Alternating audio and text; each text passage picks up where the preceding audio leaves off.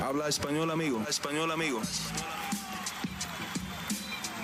Damas y caballeros, están escuchando Hablemos MMA con Danny Segura. Una mala noche para México vimos en UFC 290. El país perdió dos cinturones, igualmente uno de sus grandes prospectos perdió el invicto. ¿Qué tal a todos? Mi nombre es Dani Segura, yo soy periodista para MMA Junkie, el host aquí en Hablemos MMA y bienvenidos al análisis de UFC 290. Aquí estaremos hablando acerca de todo lo que sucedió anoche en la cartelera de UFC 290 que se dio a cabo en el T-Mobile Arena en Las Vegas. Dos peleas de campeonato y muchas otras peleas muy importantes para sus respectivas divisiones. Eh, me atrevería a decir poniendo a un lado los eh, resultados negativos para México y para Hispanoamérica, una de las mejores carteleras que hemos visto en recientes tiempos, en recientes años. Me atrevería a decir que de pronto esta entra al top 15, hasta de pronto al top 10 de las mejores carteleras que hemos visto en la historia de UFC. Una noche llena de finalizaciones, una noche llena de sorpresas. Aquí muchos underdogs eh, ganaron sus combates y los ganaron de una manera muy, muy bien. Igualmente, em, peleas fenomenales como lo que vimos en el evento coestelar entre Brandon Moreno y, Alexandre Pantoya. Me atrevería a decir una de las mejores peleas que hemos visto en las 125 libras. Entonces, bastante de, qué hablar, gente, bastante eh, de qué procesar aquí, ya que fue una noche muy, muy grande que tuvo resultados bien importantes para este deporte y para UFC. Entonces, eh, estaremos hablando de todo eso en unos minutos. Como siempre, si son tan amables, regálenle un like a este video, si están viendo en vivo o en repetición y si están escuchando en audio, un buen review en cualquier plataforma que estén usando. Igualmente, si son nuevos, bienvenidos acá. Eh, suscríbanse para más contenido sobre las artes marciales mixtas en español. Y bueno, antes de empezar, eh, ahí tenemos una pregunta, la pregunta de la transmisión, eh, que es eh, la siguiente. ¿Qué les interesa más para Volkanovski? Defensa, y ahí escribí eso mal, perdón, es, no, he dormido mucho. defensa contra Ilya Topuria o revancha contra Islam Makashev. Obviamente, pelea de campeonato en 155 libras. Entonces ahí pongan su voto y al final estaremos repasando el resultado de esta, encuesta, de esta encuesta. Perdón. Y también al final estaré contestando preguntas, entonces si tienen alguna pregunta, bien puedan, pónganla ahí en el live chat y yo se las voy a ir a, contestar ya al final del programa. Eh, por favor, usen un signo de interrogación para yo poder diferenciar qué son comentarios y qué son preguntas. Igualmente, las preguntas que vengan con un apoyo al canal vía el super chat reciben prioridad aquí en esta transmisión. Igualmente también las preguntas de parte de los amigos, ¿vale? Bueno, gente, aquí con mi cafecito. Con poco sueño, con poco o harto sueño y poco descanso más bien.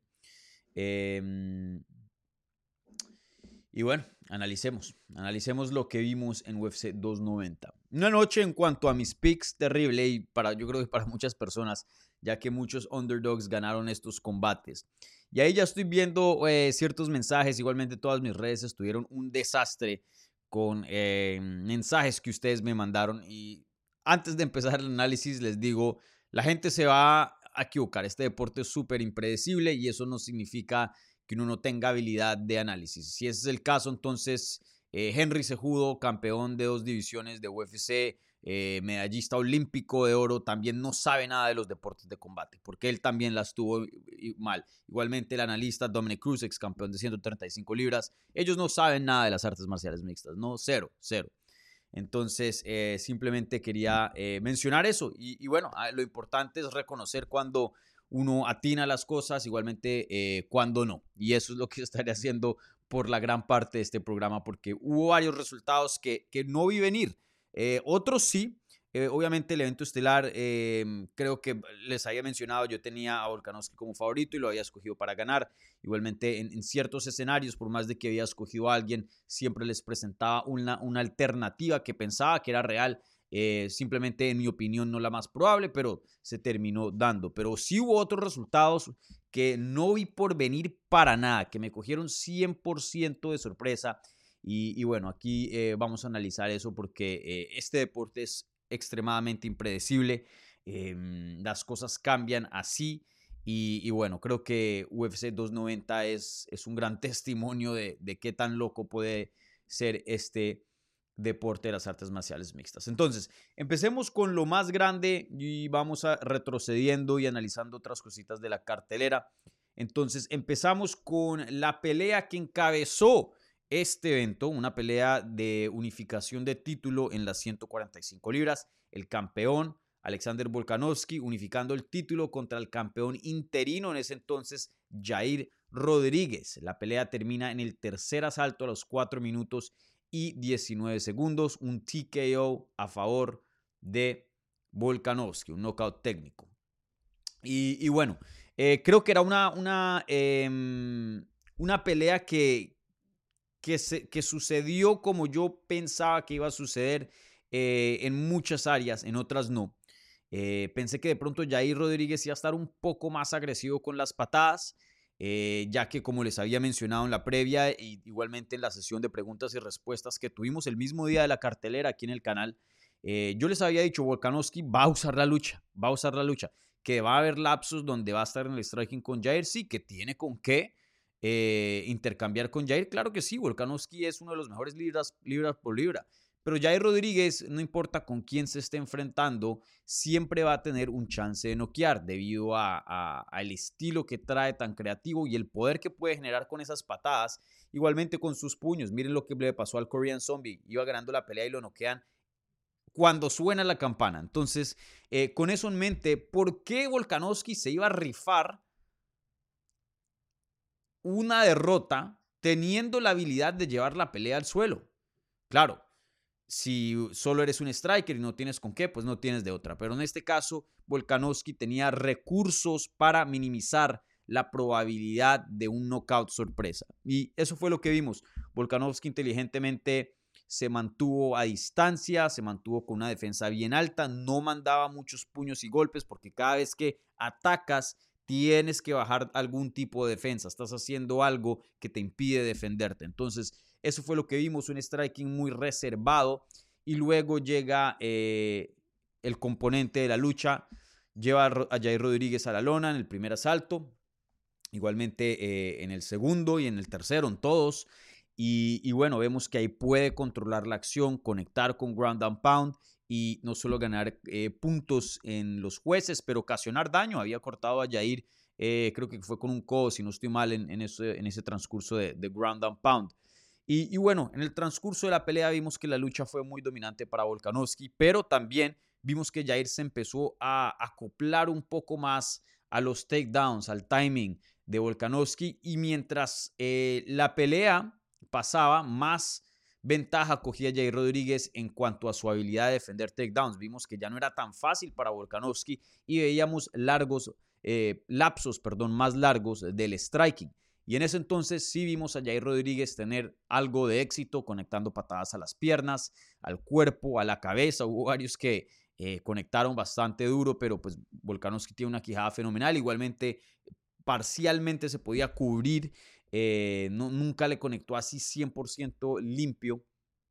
Eh, pero aún así, pues siempre presentando un peligro el Pantera.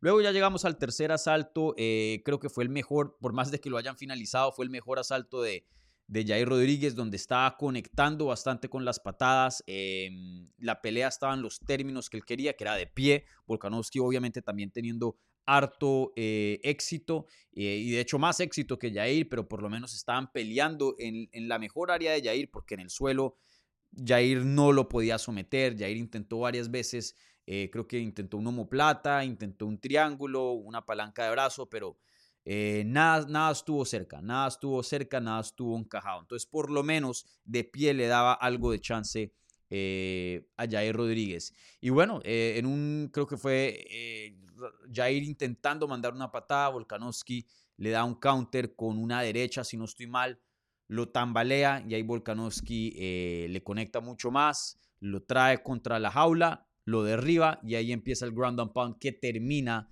el combate. Y bueno, Volkanovski em, se corona como el campeón indiscutido de esa división, defiende el, defiende el título eh, consecutivamente cinco veces ahora con esta defensa y tiene, eh, puede eh, regresar y tener éxito después de su primera derrota como profesional dentro de UFC. Entonces, una noche espectacular para Alexander, Alexander Volkanovski, perdón. Em, bueno, eso ya fue lo que vimos. Ahora sí entremos en cuanto a la acción y la técnica. Ahora sí entremos eh, a hablar acerca de Volkanovski. Ya después pasaremos la página a Yair, pero como digo, una noche espectacular para Alexander Volkanovski. La verdad se vio extremadamente bien. Claramente esto es un peleador que está en su prime. Yo había eh, traído eh, ciertas em, incertidumbres o preguntas alrededor de su edad, porque sí, 35 años es bastante para estar en 145 eh, libras. Eh, hay, esa famosa estadística que lo ha repetido mucho mi, mi, colega Luke Thomas, que de 170 para abajo en peleas de campeonato, literalmente ha habido solo como dos victorias de un mundo de peleas. Creo que ya son como 20 o 30 peleas, solo han podido haber dos victorias eh, de parte de un peleador de 35 para arriba. Eh, y las dos fueron de Tyron Woodley. Entonces, eso creo que habla de qué tan importante es la edad en estas categorías de, bajo peso, donde mucho es basado en el reflejo y la velocidad, y sabemos que con la edad esas son de las primeras cosas que se van de, estos atletas. Eh, pero en el caso de Volkanovski, creo que esto habla de, qué tan especial es este talento, literalmente un talento histórico, porque está ya empezando a desafiar eso. Él no tiene 35, cumple 35 en septiembre, pero viendo este desempeño, eh, es difícil decir que le queda poco de su prime. Yo sí creo que veremos un año, dos años buenos, buenos, buenos del top de Volkanovski y ya un declive de pronto a los 36, eh, llegando a 37 o 37 ya después de, los 37. Pero sin duda, Volkanovski está bien, bien enterito y, cada vez se ve mejor, la verdad. Ese desempeño contra Jair fue espectacular y, no vimos ni siquiera un, retroceso chiquito de bueno, se vio un chin más lento, un poco más débil, en esta área no se vio igual, no. Volkanovski está pues, eh, probablemente es el mejor libra por libra hoy día. Eh, yo creo que John Jones tiene mucho prestigio por todo su antecedente, pero recuerden, el mejor libra por libra no es basado en lo que has hecho en el pasado, es analicemos estos dos peleadores, si fueran del mismo tamaño y pelearan, quién tiene más técnica, quién tiene más habilidad, quién es superior técnicamente. Em, creo que en cuanto a perfil y estrella, eh, a John Jones le ayuda todo eso en, ese argumento y por eso muchas personas lo tienen como el número uno. Pero es difícil ver a Volkanovski y decir que no es el, número uno. Yo creo que después de este desempeño yo sí lo pongo por encima de John Jones como libra por libra. John Jones, talento fenomenal, ha hecho mil veces mucho más de lo que ha hecho Volkanovski en cuanto a, logros. Pero en cuanto a técnica, analizando quién tiene el nivel más alto de técnica, hoy día, presentemente, para mí tiene que ser Volkanovski. La verdad que un peleador extremadamente completo. Em, me recuerda mucho, obviamente tiene un estilo diferente, pero a, las comparaciones que hacíamos con Demetrius Johnson, cuando Demetrius Johnson era rey de las 125 libras ahí en UFC, donde es que no había un área, no había un área que uno dice, bueno, por ejemplo, Jair, en la lucha alguien le puede ganar, pero en el striking muy complicado ver a alguien superior. Cierto, hay ciertos peleadores que uno dice, bueno, eh, son muy buenos en esto, pero hay caminos, hay rutas donde se les puede quitar una pelea y, se les puede dar una derrota, ya que pues hay carencias, es muy difícil ser completo en este deporte. Imagínense un boxeador que solo se enfoca en una cosa y, ya es difícil ser bueno defensivamente, en el counter, ofensivamente, a corta distancia, distancia media, distancia larga. Hay muchas cosas involucradas en solo un arte marcial, imagínense todas. Entonces, em, creo que en el caso de Volkanovski es el peleador más versátil que probablemente hemos visto en la historia de este deporte. Es que literalmente, bueno, de pronto Demetrius Johnson eh, está ahí como número uno, pero es uno de los dos o tres mejores en la historia en cuanto a, versátil, a ser versátil. Volkanovski lo puede hacer todo y lo hace muy, muy bien. No hay, no hay nada que, que de pronto le faltan un poco de sumisiones, eh, de pronto en ese estilo. No tiene el jiu-jitsu de Brian Ortega o, de alguien de ese calibre, pero fuera de eso, la verdad que un talento brutal, brutal el de Volkanovski. Y bueno, ¿qué le sigue a Volkanovski este, después de esta victoria? Em, eso está por definirse. Volkanovski inmediatamente en su entrevista dentro del octágono con Daniel Cormier después de, que le gana Jair Rodríguez. Y él dice, tengo un problema, creo que dijo en el brazo, si no estoy mal, no, no dijo específicamente qué. Eh, creo que es una muñeca de pronto, no sé. Em, pero va a necesitar cirugía. Luego, después nos entramos en la rueda de prensa por Dana White y por el mismo Volkanovski, que sí es una cirugía, pero no es nada así súper invasivo que, que lo va a mantener fuera por un largo tiempo, meses. Es algo pequeñito, algo de, mantenimiento. Em, y hasta dejó la posibilidad abierta en cuanto a físicamente poder hacer esto, que es pelear en Abu Dhabi contra Islam Makashev en octubre, que octubre ya es ahorita. Eh, entonces, pues de pronto esta eh, cirugía no, no es tan grave, pero recuerden que hay que hacer la cirugía, algo de descanso tendrá que tener y ya después tendrá que entrenar y pelear. Eh, creo que en el transcurso de los días es cuando se aparecen las lesiones después de una pelea, la, la adrenalina, todo eso, pues no pasa facturas, no deja que el cuerpo pase facturas ahí mismo. Es en la semana después de la pelea que los peleadores se están dando cuenta, uy, mi codo me está doliendo, mm, no tengo la rodilla muy bien, algo está pasando con mi pie. Entonces, em, si Volkanovski piensa que puede llegar ni siquiera al 100%, pero cerca al 100% para octubre, estoy seguro que va a estar molestando ahí a UFC llamando, denme la pelea de título, denme la pelea de título, y él ser el siguiente para pelear contra eh, Islam Makashev ahora en octubre. Entonces creo que la respuesta de eso la tendremos en una semana o dos. Eh, pero sin duda, si, si Volkanovski puede, él lo va a hacer, porque esa pelea él la quiere, la quiere más que cualquier otra cosa en este deporte. Y, francamente, eh, a este punto se la merece, como lo dijo Dana White en la rueda de prensa. ¿Cómo le decimos que no? O sea, hace todo lo que hace y cómo le decimos a este hombre, eh, no, sabes que no te queremos ver eh, peleando por un segundo título. No le puedes ganar a Islam Makhachev. No se le puede decir. A este punto es innegable, casi, casi como a las alturas que llegó Amanda Nunes de, dominancia, que, ya es imposible negarle cualquier cosa que pida. Entonces, si Volkanovski de verdad quiere una pelea de, 140, de 155 libras de campeonato, no se le puede decir que no, no se le puede decir que no. Y él siendo tan activo, no sería loco ver, no estoy diciendo una, una larga, un largo reinado, pero no sería loco ver defensas en ambas categorías, algo que eh, Amanda Nunes es la única que ha podido hacer, pero recuerden, esa división de 145 libras de las mujeres no era real, se defendía el título una vez cada dos años cuando había un contendiente y, era una división que tenía dos o tres peleadoras. Pero alguien que defienda títulos en ambas categorías, en divisiones con hartos contendientes, con un top 15 de rankings, nunca jamás ha sido visto. Si alguien puede hacer eso, es Volkanovski, que es un peleador muy, muy activo, uno de los campeones más activos hoy día dentro de UFC. Y yo estoy seguro que si lo dejan, él sería aún más activo, ¿no? Em, él está defendiendo el título dos veces al año y, diciendo que puede y quiere más. Em, cierto, ciertas cosas de, problemas de calendario y política no han podido que defienda aún más, pero miren, estamos apenas en la mitad del 2023, un poquito más en julio, no siete meses aquí, y ya tiene dos defensas dos defensas. Eh, fácilmente puede meter una o hasta, o, hasta dos más si, si, las cosas se acomodan a favor de él, que lo dudo, pero digo, en cuanto a habilidad física, ya estamos a mitad de año y ya defendió el título dos veces. Eh, entonces, bueno. En fin, em, veremos qué es lo que le sigue. Eh, creo que una pelea contra Isla Makashev en octubre es improbable, pero no me parece imposible. lo digo probable porque ya Charles Oliveira dijo que no puede estar listo para octubre.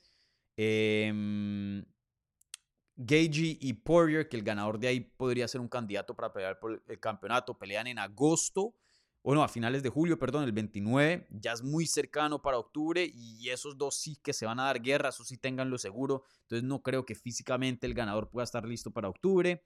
Eh, y bueno, estos son los contendientes top que hay disponibles. Eh, Connor no sabe dónde está, él siempre por, eh, su nivel de estrella le pueden dar una pelea de campeonato, por más de que les parezca o no. Chandler no ha peleado en un buen de tiempo, no sé si se la merece a este punto, viene una derrota.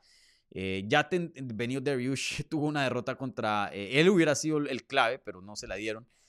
no hay nadie. Eh, de pronto un Arman Sarukian, pero ya estamos viendo muy bajo en los rankings, ¿no? Ya nos estamos saliendo del top 5, si no estoy mal. Eh, déjenme busco los rankings rápidamente.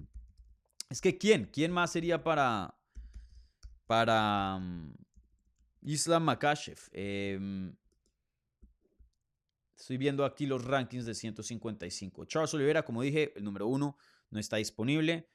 Poirier y Dustin Gage, 2 y 3, van a pelear y no creo que puedan regresar en octubre. 4, Benio Darius de una derrota. 5, Michael Chandler. Eh, puede ser Michael Chandler o, Sarukian, pero no sé.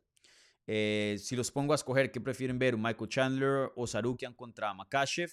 ¿O Volkanovski contra Makashev? Creo que la respuesta es muy clara, ¿no? Entonces, veremos, veremos cómo está la salud de, de Makashev y, ver si Volkanovski puede ser una opción para, para que eh, eh, esa sea su siguiente pelea, ¿no? Es 155. Eh, la otra es que, bueno, solucionen ahí en 155 con cualquier contendiente y que Volkanovski, su siguiente defensa, eso sí creo que está clarito, sea contra Ilia Topuria, viendo al ranking de las 145 libras. Eh, Jair Rodríguez, número uno, porque no han hecho actualización. Eso pasa el martes, después de un evento. Eh, pues acaba de perder. Max Holloway pelea contra Korean Zombie, ya perdió tres veces contra Volkanovski. Brian Ortega viene una lesión grave que no ha peleado desde hace un buen de tiempo eh, y perdió también contra Volkanovski dos veces, si no estoy mal, creo. Em, Arnold Allen acaba de perder contra Holloway no hace mucho. Y el número 5, Ilia Topuria. Entonces, claramente, Ilia sí o sí es el contendiente número uno de esa división, por más de que los rankings hoy día no reflejen eso. Eh, el siguiente es Ilia Topuria, eso sí, no lo tengan eh, en duda. Y bueno, después de la pelea, Volkanovski se, se baja del octágono, ve a Ilia Topuria y dice, tengamos un careo. Empecemos a crecer esta pelea, porque sí o sí, pueda que tú no seas el siguiente, porque yo quiero a Islam, pero tarde que o temprano te voy a enfrentar, porque claramente eres el, el siguiente contendiente en 145. Entonces tuvieron ahí un careo y hasta eh, Volkanovski le dijo, hey, pensé que ibas a ser más alto. Y estuvieron eh, diciéndose unas cosas. Y, bueno, ya luego pues se fue y, eso es eso. Pero bueno, aquí uno de los ganadores más grandes, y, toca decirlo, eh, por más de que no haya peleado, es Ilia Topuria. Em, no hubo controversia en el evento estelar. Ganó Volkanovski porque sabemos que si, si Jair hubiera ganado, de pronto hubiera habido una revancha inmediata y el campeón, porque a veces ganan los campeones y dicen, este es mi momento, esto es para celebrar mi carrera, mi festejo, no le voy a dar tiempo a, alguien para un careo o, hasta hablar de él. Eh, en muchas ocasiones en las ruedas de prensa les preguntan acerca del siguiente contendiente, dicen, eh, acaba de pelear, no hablemos de este es mi momento, no es el momento de ellos. Y, en esta ocasión, eh, Volkanovski le, dio su espacio a, a Ilya Topuria, le dio un careo y en la rueda de prensa habló bastante de él, ya que pues hubieron bastante preguntas de, de Ilya, pero él no tuvo ningún problema en contestarlas, eh, no se vio eh, molesto por porque le hayan hecho ese tipo de preguntas. Entonces, uno de los ganadores más grandes de esta noche es Ilya Topuria, claramente el siguiente y creo que no cabe ninguna duda en la fanaticada y yo creo que en los ojos de UFC también.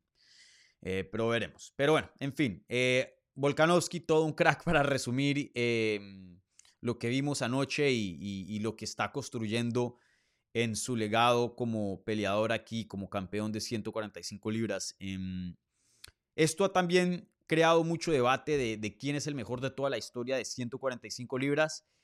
Yo creo, yo siempre he tenido a José Aldo como número uno, ustedes lo saben, lo he dicho por mucho tiempo. Eh, sigo teniendo a José Aldo como número uno, pero ya Volkanovski ha estado, eh, bueno, ya entró a un territorio donde esa pregunta no es muy clara. No es muy, eh, la respuesta, perdón, no es muy clara. hace un tiempo atrás muchas personas decían Volkanovski, Holloway, y creo que para mí, no sé aquí por tirarle piedra a la gente que piense así, pero me parecía un poco de falta de conocimiento y, la verdad un argumento muy muy difícil de hacer. Hoy día, si tú me quieres decir que Volkanovski es el mejor de toda la, de toda la historia de 145 libras, em, no es locura, no es locura y, te escucho y sí hay un argumento y, entiendo todo eso, entiendo todo eso. Para mí sigue siendo José Aldo, pero Volkanovski está ahí, ya, ya le está pisando los talones eh, y de lo que vemos tiene de más y pueda que cuando termine su carrera Volkanovski ya haya pasado a Jose Aldo. Creo que eso está en las cartas y es muy, muy posible si sigue como va, ¿no? Eh, una, dos defensas más, especialmente si se corona campeón de 155 libras, algo que Jose Aldo nunca pudo hacer. Yo sé, obviamente, eh, de pronto se preguntan, oye, ¿cómo algo puede de otra categoría impactar eh, el legado de, de 145? Pero creo que eso sí, entiendo, sí, es otra categoría, pero de todas maneras, eh, es campeón de 145 con un cinturón de otra categoría, ¿no? Entonces eso habla de la grandeza de este peleador de 145, porque por más de que Volkanovski se suba a 155 y llegue a hacer cosas grandes, él es un featherweight, él es un peso pluma, eh, ¿no? Él no es 155. Entonces veremos, pero literalmente, señores y señoras, estamos viendo un talento histórico con Alexander Volkanovski y por favor, no se pierdan ninguna pelea de ese hombre. Lo que estamos viendo es historia, lo que estamos viendo es, es, eh, es único, es único. Y, poder verlo en vivo, presenciar eso, presenciar su grandeza, porque viéndolo en repetición, yo le hablo a la gente de Fedor y, estos peleadores muy grandes en el pasado, pero volver a ver esas peleas en repetición nunca te va a transmitir lo mismo que, que verlo en vivo, ¿no? Que ver y estar consciente y ser eh, testigo de, esto en tiempo real. Entonces, por favor, gente, em, todo el respeto a Alexander Volkanovski, un, un talento brutal, brutal, brutal, brutal. Bueno, ahora hablemos de, ya media hora aquí, yo me puedo quedar todo el día hablando de Volkanovski.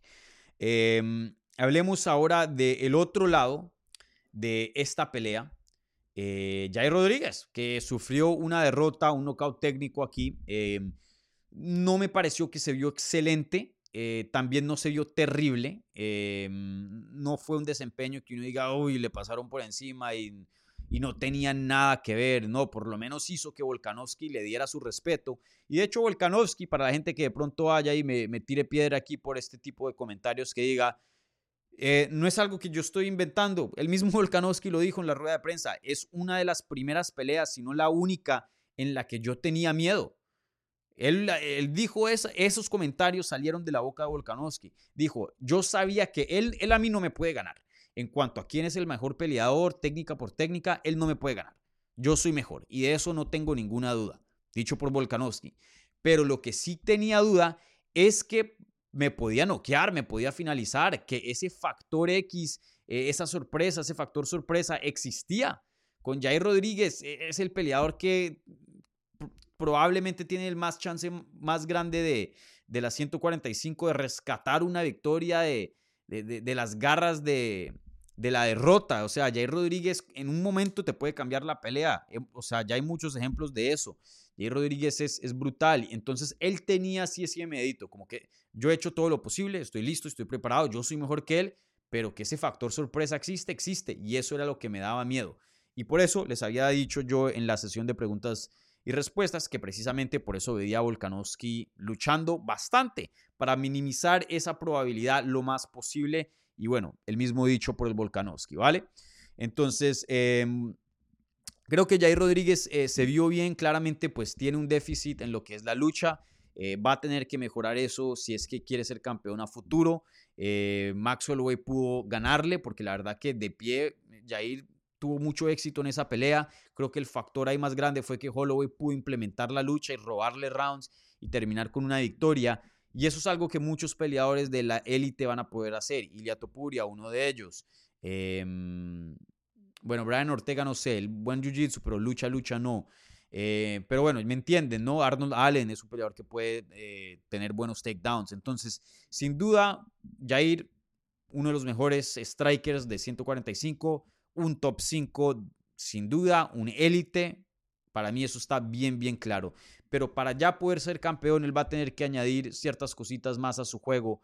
Eh, porque creo que ya es muy evidente que em, usando la lucha hay un camino para, para, ganarle. Pero bueno, como les había dicho en la previa y en la sesión de preguntas y respuestas, y sigo con, con esto, eh, no creo que esto marque el fin de Jair Rodríguez, un peleador apenas de 30 años de edad. Eh, lo dije en Twitter.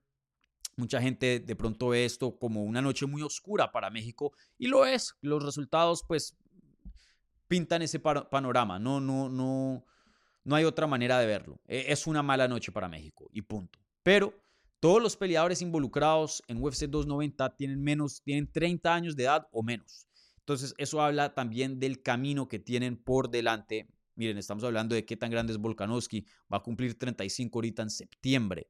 ¿no? Entonces, eh, Jair Rodríguez, eh, yo creo que pues eh, lo veremos en eventos estelares. Seguro le, le, quedan victorias importantes dentro de este deporte.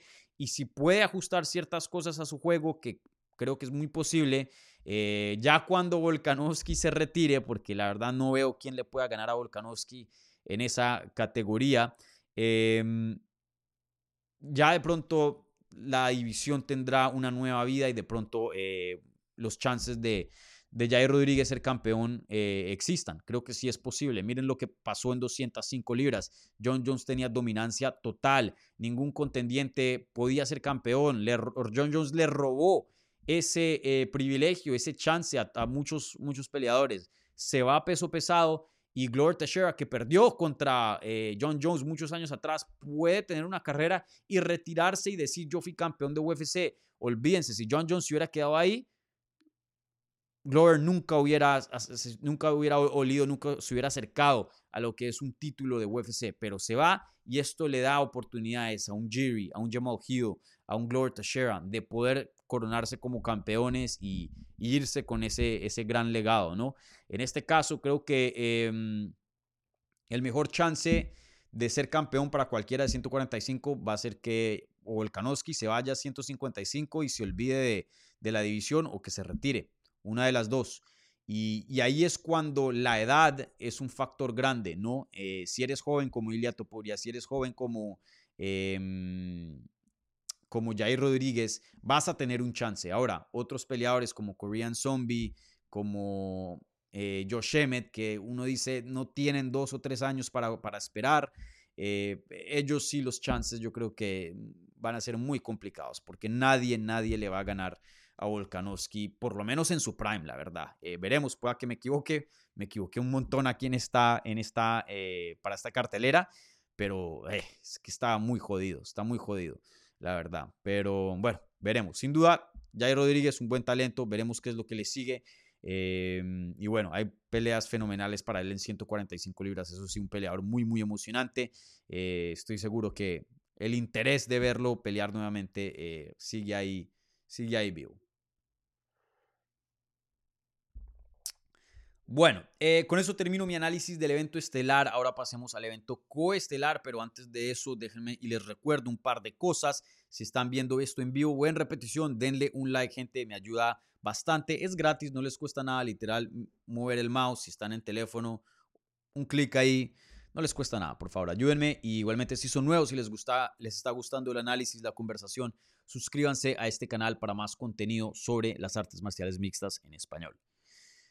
Y les recuerdo, al final voy a estar contestando preguntas, las preguntas que vengan con un apoyo vía el super chat reciben prioridad acá. Y por favor, gente, usen signos de interrogación, ya que yo no tengo un productor aquí seleccionándome las, las preguntas y luego me las va a mandar. Literalmente me toca hacer eso en tiempo real. Y, ya a veces me ponen posiciones de, de, silencio, ¿no? Mientras busco eso y, y, odio tener, especialmente para los de podcast, que solo es audio, eh, odio tener esos gaps de, nada, ¿no? Entonces, eh, bueno, por favor, usen, usen bien el castellano, un signo de interrogación ahí, please.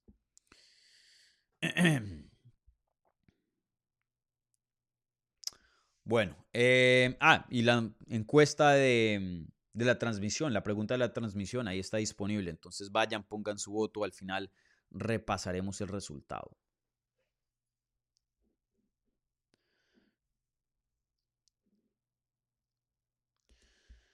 Bueno, em,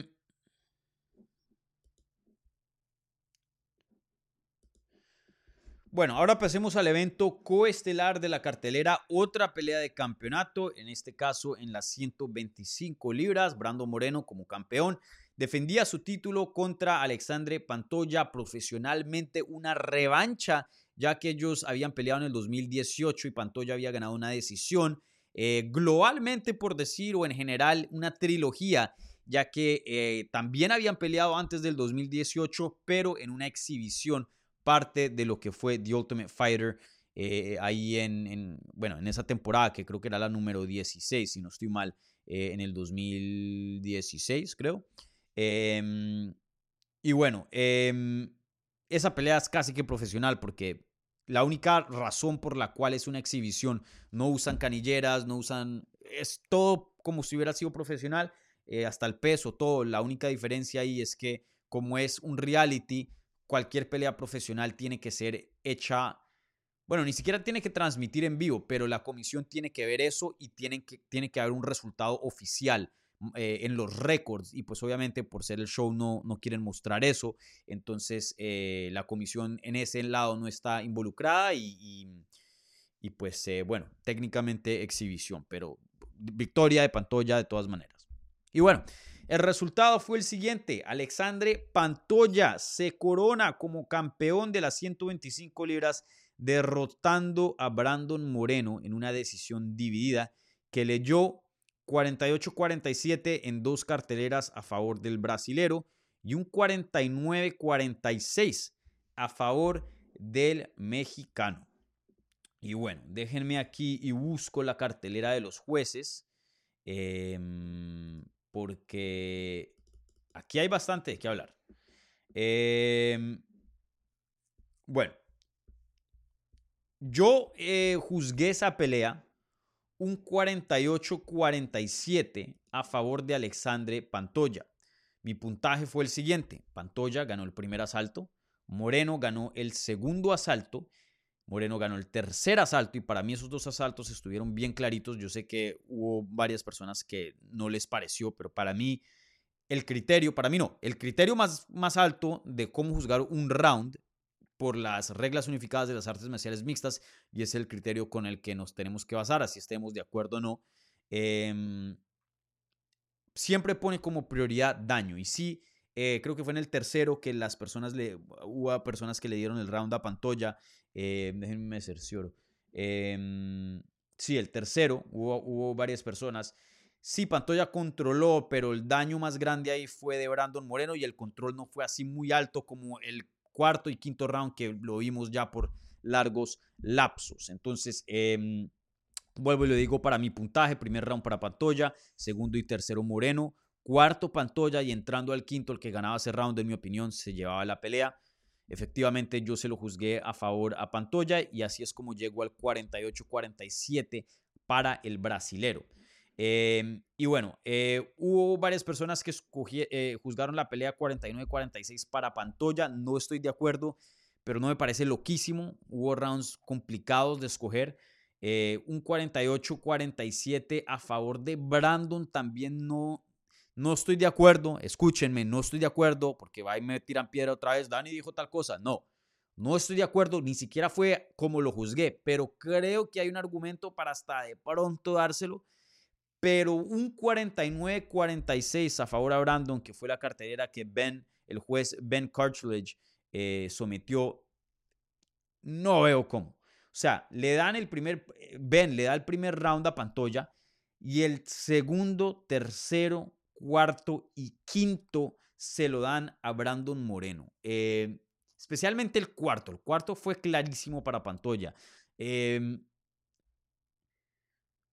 Sí, eh, un puntaje de los peores puntajes que he visto eh, en mi carrera cubriendo este deporte como periodista. Em, ahí es cuando uno dice, tiene que haber algo de, de cuentas. Estos jueces, esta gente que trabaja para el Estado, son funcionarios públicos, ¿no? Eh, literalmente la comisión recolecta taxes, impuestos y así pagan sus funciones. Y me parece bien que haya una comisión, claro que tiene que ser regulado por el Estado. Eh, pero como cualquier funcionario público, tienes que dar cuentas. Un presidente, un senador, un eh, alcalde, cualquier cosa, tiene que dar cuentas, eh, porque trabaja para qué? Para el público.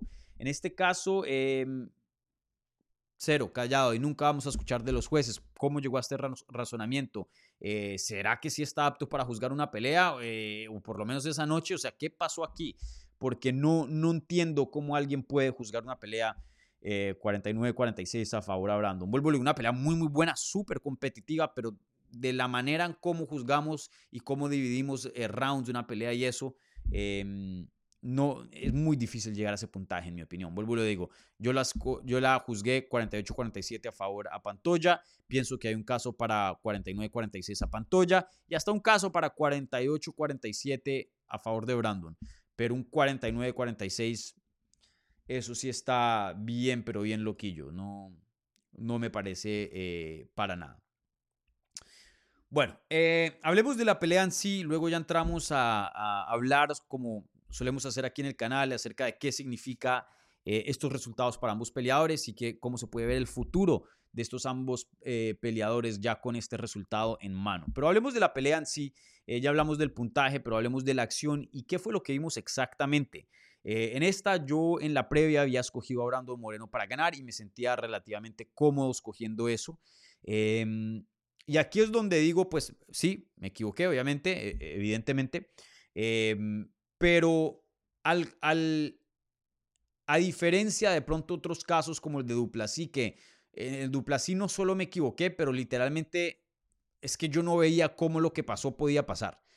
En el caso de Brandon, sí yo había em, em, puesto un posible escenario y creo que eh, de pronto no hice un, tan buen trabajo aquí en el canal y el mejor trabajo de eso fue hecho eh, en un análisis que hice con Jorge, y, eh, con Jorge Ebro y el Vikingo en el canal de ellos, vayan y lo chequen si quieren a, ver, intentar pasarme recibos.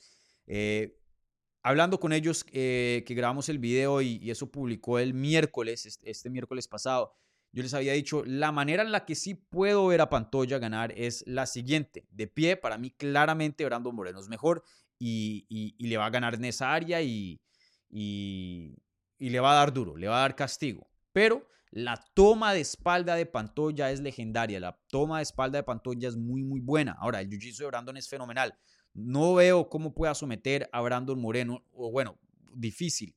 Pero un escenario que sí veo es que Pantoya pueda conseguir la toma de espalda varias veces en el transcurso de la pelea y lo suficiente de tiempo para ganarse rounds, que pueda conseguir la toma de espalda en tres rounds y que pueda hacerlo por un largo tiempo, se puede llevar la pelea por decisión. Ese escenario, por más de que yo lo veía no tan probable y veía más las probabilidades de Brandon ganar una decisión, eh, se, lo había, se los había presentado a ustedes y, bueno, a Jorge y, al vikingo. Sí, eso tenía en cuenta y, y tenía como una posibilidad muy verdadera. Y eso fue lo que pasó. Claramente de pie, eh, Pantoya pues tuvo buen éxito. De hecho, eh, le hizo un knockdown a Brandon en el primer asalto. De hecho, Brandon, en mi opinión, hubiera ganado ese primer asalto si no fuera por e, ese knockdown. Em, pero de pie, eh, en el transcurso de esa pelea, si, si sumamos todos los rounds, Brandon Moreno claramente era el mejor boxeador, el peleador más efectivo. Ese jab de Brandon brutal. un gancho de izquierda buenísimo que le conectaba vez tras vez Alexandre Pantoya. Crédito a Pantoya que tiene una quijada brutal. Eh, sí se veía desgastado, sí se veía que le estaban afectando los golpes, pero nunca lo vimos así súper mal. Hubo varias oportunidades que le conectaron y, lo forzó a luchar porque de pronto uno o dos golpes más y ahí sí hubiera entrado un territorio bien peligroso. Eh, pero sí, tremenda quijada de Pantoya, pero también tremendo boxeo de Brando Moreno. Creo que vimos eh, mejoría en esa área y, y ya tenía una base muy, pero muy buena. Eh, pero sí, la toma de espalda de Pantoya, el grappling terminó siendo superior. Pantoya ocasionaba scrambles, aunque Brandon se defendió muy bien y de hecho él también tuvo posiciones dominantes en el grappling. Pantoya simplemente pudo encontrar la espalda varias veces, que es una de las posiciones más dominantes en el grappling, esa y el mount.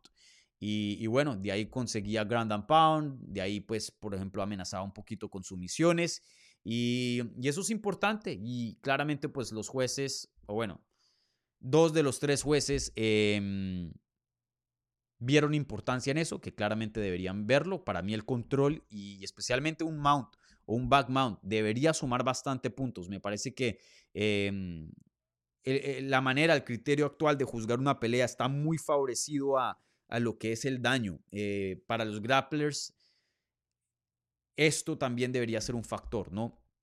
Y bueno, em, pues claramente pesó bastante en la, en, la mente de los jueces y Pantoya se va con la victoria. Pero creo que esa fue la diferencia del combate. eh, la, toma de espalda y no solo las veces que pudo tomar la espalda de Brandon, pero el, el, tiempo que pudo controlar ya estando en esa posición. Porque si le hubiera tomado la, espalda y solo puede controlar unos, segundos y ya una historia completamente diferente. Pero el hecho que se pudo aferrar a Brandon Moreno y quedarse ahí y controlar, em, eso fue lo que le consiguió el título a Alexandre Pantoya. Entonces, em, bueno, hablemos ahora sí de, tomemos un paso atrás, ¿no? hagámosle un zoom out a esto y, ya hablando fuera de, desempeño, de quién ganó, quién, perdió, brutal pelea, una de las mejores peleas que yo he visto en mi vida, punto. Eh, esa pelea fue brutal. Y, ahí el, el, el, como el, factor constante, el, común dominador es Brandon Moreno. Brandon Moreno, eh, es libra por libra uno de los peleadores más emocionantes de este deporte. Yo sé que eh, Gage está ahí arriba, Poirier está arriba y deberían estarlos, eh, pero tenemos que tener una conversación y empezar a poner a Brandon en ese grupo, porque Brandon Moreno te da pelea, un peleón todas las veces. Todas las peleas de campeonato han sido brutales de Brandon Moreno. No ha habido ni una que ha sido aburrida. Eh, fácilmente tiene la mejor pelea de toda la historia de la división, que es esa primera pelea con Deves en Figueredo. Em, esta con Pantoya, yo creo que la de Figueredo, la primera fue mejor, pero esta con Pantoya, sin duda en, esa división es de pronto la tercera mejor. Eh, han habido otras muy buenas, o de pronto hasta la segunda, pero Brandon Moreno consistentemente, y creo que UFC debe estar muy feliz de esto, te garantiza un buen producto. Díganme una como campeón, o sea, esta última versión de Brandon Moreno Díganme una mala pelea de Brandon Moreno. No existe. O te finaliza o, te da una guerra como la que nos brindó aquí con Pantoya. Y también crédito a Pantoya, porque se requieren dos para, para, para crear este tipo de pelea, ¿no? No, no, es solo, no solo un peleador aquí es responsable. Pero sí, eh, simplemente quería tomar un momento para em, aplaudir a estos dos guerreros, porque fuera del resultado, fuera de quién es campeón y quién no, nos dieron todo, nos dieron todo y y como fanático también del deporte, porque sí tengo mis deberes como periodista, pero no lo crean, a mí me encanta este deporte, si no estuviera cubriendo esto profesionalmente y viviendo de esto, yo de todas maneras estuviera viendo peleas. Em, toca respetar a estos guerreros que literalmente nos dejan, nos entregan parte de su salud, sí, por su propia gloria, pero gran parte también para nuestro entretenimiento y eso siempre se tiene que reconocer. Dos guerreros, eh, esa es la palabra, dos, dos guerreros y de, qué, de, qué admirar y, bueno, eh, grandes, grandes estos dos peleadores. Pero bueno, em, ¿qué iba a decir? Em, bueno, ahora hablemos de Pantoya, em, de esta victoria para él, de su carrera, de qué es lo que le puede seguir y luego ya hablaremos de Brandon Moreno, aunque esta conversación va a ser un poco mezclada eh, al contrario de, la de Jair y Volkanovski, que podemos separar muy bien qué es lo que le sigue. Y lo digo un poco mezclada porque pueda que el futuro para ambos peleadores siga siendo ellos dos, ¿me entiendes? Entonces, eh, bueno, hablemos de Pantoya. Pantoya, esta fue una victoria muy, muy emocional para él. Lo vimos llorando, lo vimos quebrantado. Eh, dijo algo que me impactó. Esta mañana, hasta en la noche me quedé pensando eso y en la mañana también. Em, lo primero que dijo, pues gana el título, lo coronan como campeón, lo van a entrevistar. Y yo entiendo el público mexicano o entiendo el público que está apoyando a un peleador de su país, obviamente abuchear a, al peleador que ganó, al peleador opuesto que no es de ellos. Eso le pasó a Brandon en Brasil, ¿no? Y, entiendo eso, entiendo el punto de vista del fanático. Pero también, ah, no sé, parte de mí es como que me, Pantoya nos dio tanto, nos dio tremenda guerra que que cómo no hay un nivel también de respeto, ¿no? Y lo entrevistan y, lo primero que él dice, ustedes me están abuchando, ustedes me, me, están, eh, me, están gritando ahora mismo, pero ustedes no harían eso si supieran mi historia, si supieran quién soy. Eh, y luego le, Joe eh, le hace unas otras preguntas y luego em, él mira la cámara llorando y, y dice, em, mi mamá fue una madre soltera, la pasamos por duras, no, no saben todo lo que hemos pasado. Gracias, Ma. Y para mi papá, eh, que nunca estuvo presente, ahora sí estás orgulloso. Ahora sí estás orgulloso. Y la verdad que heavy, heavy, heavy, heavy esos comentarios. Eh, alguien que pues solo por, por algo así de por encimita, ¿no? No conocemos de la vida de él, pero se nota que, que para llegar a este punto ha pasado por muy, muy duras, eh, no solo profesionalmente, derrotas, lesiones, eh, campamentos, entrenamientos duros, pero personalmente se nota que eh, muchas cosas estuvieron en contra de él, que él no estaba supuesto a estar donde está hoy día y, y lo hizo. Y es, y es campeón mundial.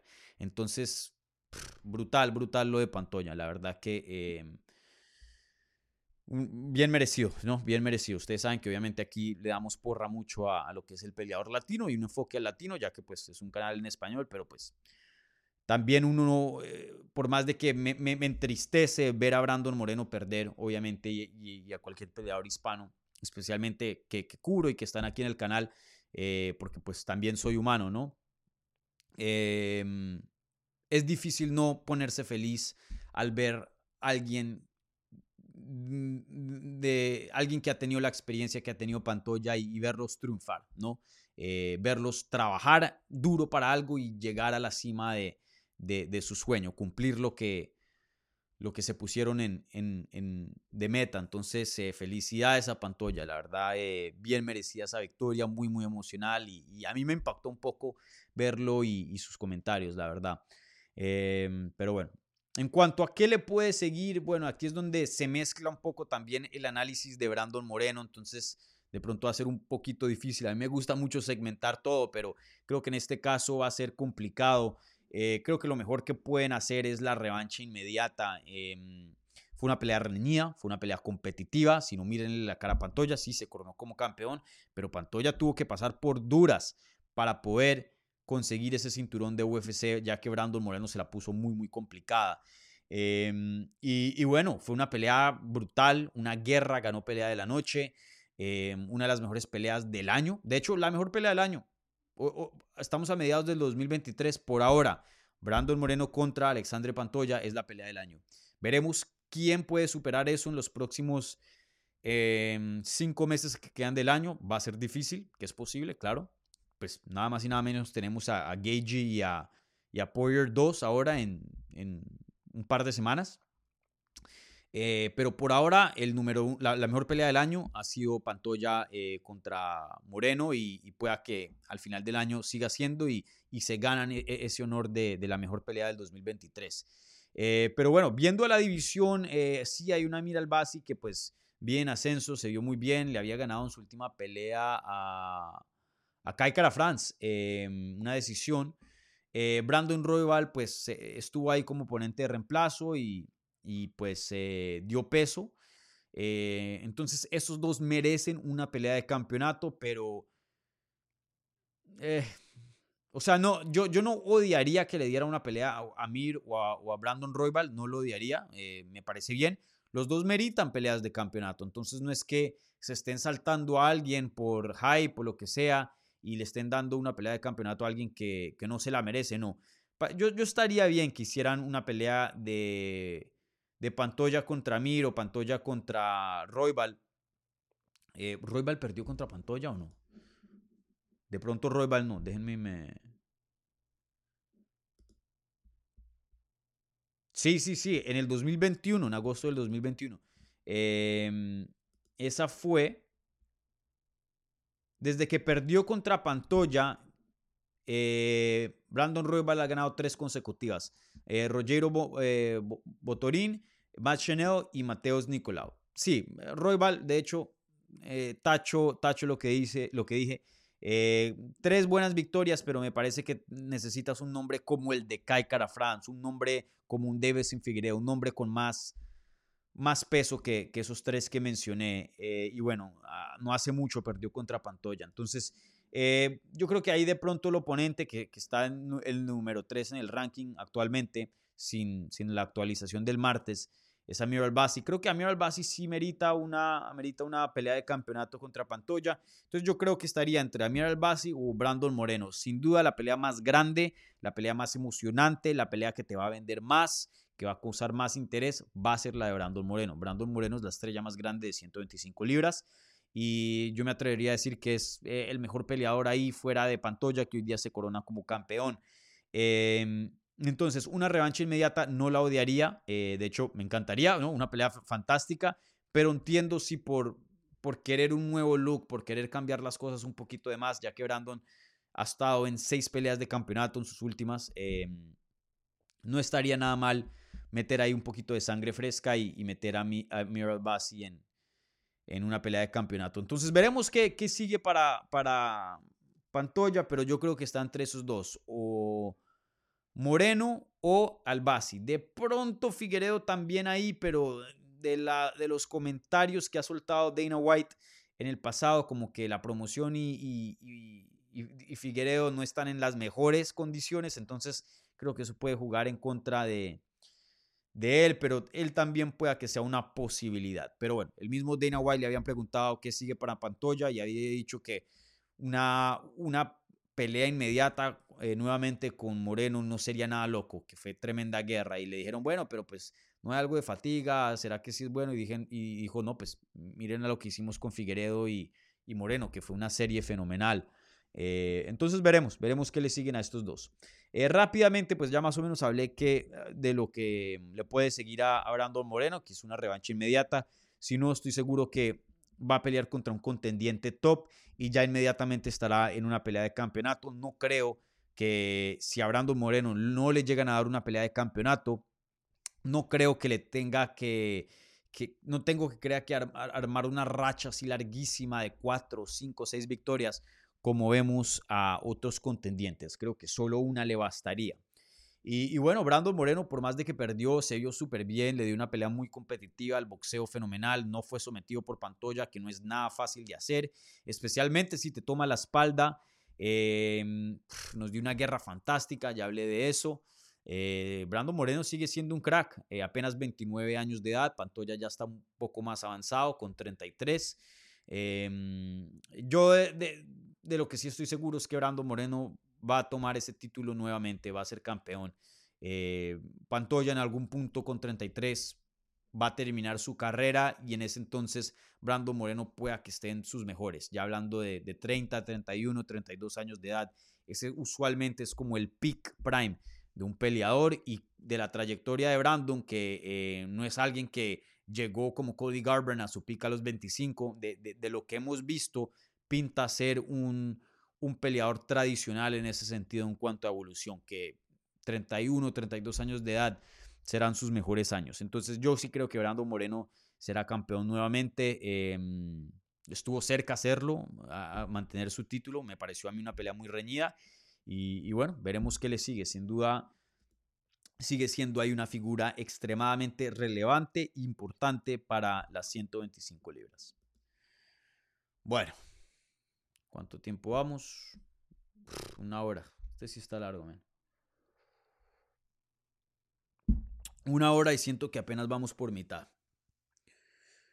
Ah, me encantan estas carteleras porque obviamente son excelentes, pero en cuanto a la, previa y en el análisis, siempre es bien, pero bien largo. No es como un Fight Night de estos que pues de pronto no, no son tan divertidos, no, no hay tanta importancia, pero analizas una pelea y sales rápido. En este caso, nos queda bastante de qué hablar, gente, antes de las preguntas. No sé si hasta haya preguntas, de pronto hasta hago un video en estos días separado, eh, dedicado solo a contestar preguntas, edición 290, ya que este análisis va para largo y yo tengo que almorzar, gente. Estoy en ayunas y tengo hambre.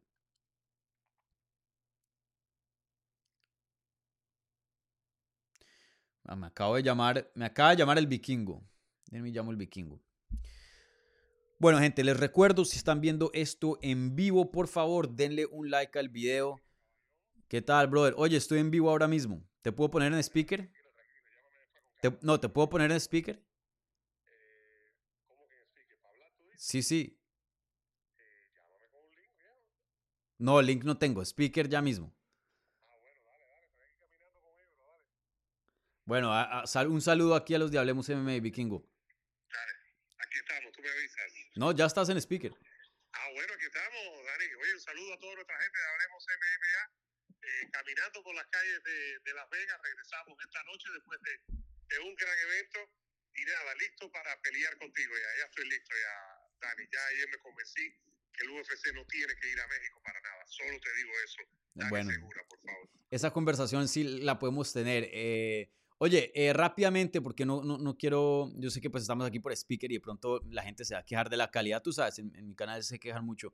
Eh, pero, o- oye, em, se puede decir, tú estás ahí con Ebro, ¿no? Se puede decir que el mejor evento que han, que han cubierto en, en- en sus vidas, yo sé que ustedes, todos los veteranos, han cubierto bastantes eventos, pero en cuanto a acción, yo sé que una, una muy buena noche para México, pero en cuanto a acción, una de las mejores carteleras que yo he visto en mi vida. ¿no? Una, gran cartelera de principio a fin, empezando por las preliminares con el argentino. Brutales, brutales. ujú. Una gran pelea. La segunda, la del mexicano Jesús Aguilar, nocao con volado de derecha. Yo tuve la suerte de comenzar mi primera cobertura, Dani, con el UFC 100. Ah, ahí claro. estuvo Pierre con Dani Alves, ahí estuvo Frank Mir con Brock Lesnar. Ahí fue una gran cartelera también. Pero esta estuvo muy buena y te voy a decir algo. Por primera vez, después de cubrir varias carteleras de UFC, unas cuantas que he tenido la suerte, siempre lo agradezco y doy la suerte de haberlo hecho, he sentido que me parecía que estaba en una cartelera de boxeo con los gritos de Viva México, Sí, con los gritos de Si se puede, Let's go Brandon, Brandon Moreno, Yair, Yair. Es la primera vez que he sentido en una cartelera eh, la sensación de estar en, en- un evento de boxeo. sí. Sí, eso sí me noté mucho. Y bueno, eh, hablemos en estos días. Yo, yo te llamo cuando termine el envío para programar una, una charlita ahí con Ebro. Pero eh, bueno, felicidades por la excelente cobertura que hicieron ustedes. Y, y bueno, ahí nos estamos hablando, crack. Oye, mucha suerte, ahí te veo. Un abrazo a toda la gente de Hablemos MMA, que le den like, que se suscriban ya. Vale, crack. Chao. Bueno, eh, en fin, ahí un, un poco de... mm, Un poco espontáneo la llamada del vikingo, pero sí, eh, qué chévere presenciar eso en, en vivo. La verdad que uno de los mejores eventos em, que yo he visto en mi vida. Eh, toda la cartelera estuvo fenomenal, por más de que, ya poniendo al lado que pues fue una mala noche para, para México, pero eso sí no se puede negar que las peleas estuvieron brutales, los, los knockouts estuvieron brutales. eh, una excelente, excelente cartelera. De hecho, si un amigo me pregunta, hey, ¿me puedes recomendar una cartelera? Me, interesaría eh, empezar a ver las artes marciales mixtas y esto. Yo recomendaría esta, ¿no? De las más recientes, porque es de las más modernas y, y la verdad que de, de las mejores que he visto. Pero bueno, gente, si son tan amables, un like a este video si están viendo en vivo o en repetición, si están escuchando un audio, un buen review en Spotify, Apple Podcast, donde, donde sea que estén escuchando. Eh, y bueno, si son nuevos y les está gustando aquí la conversación, suscríbanse para más contenido.